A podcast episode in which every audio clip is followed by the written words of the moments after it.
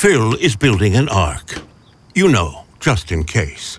An animal lover at heart, he feels compelled to rescue not just two of every species, but the entire species of every species. It's a tall order, some might say of biblical proportions. But Phil has craftsman hand tools. With a lifetime warranty, his tools can last forever, so he can build something that takes forever.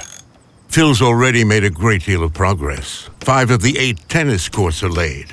The Parrot saunas are coming along, as are the shuffleboard courts.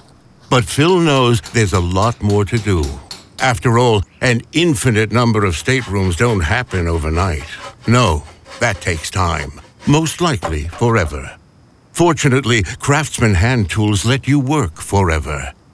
Craftsman, trust in your hands.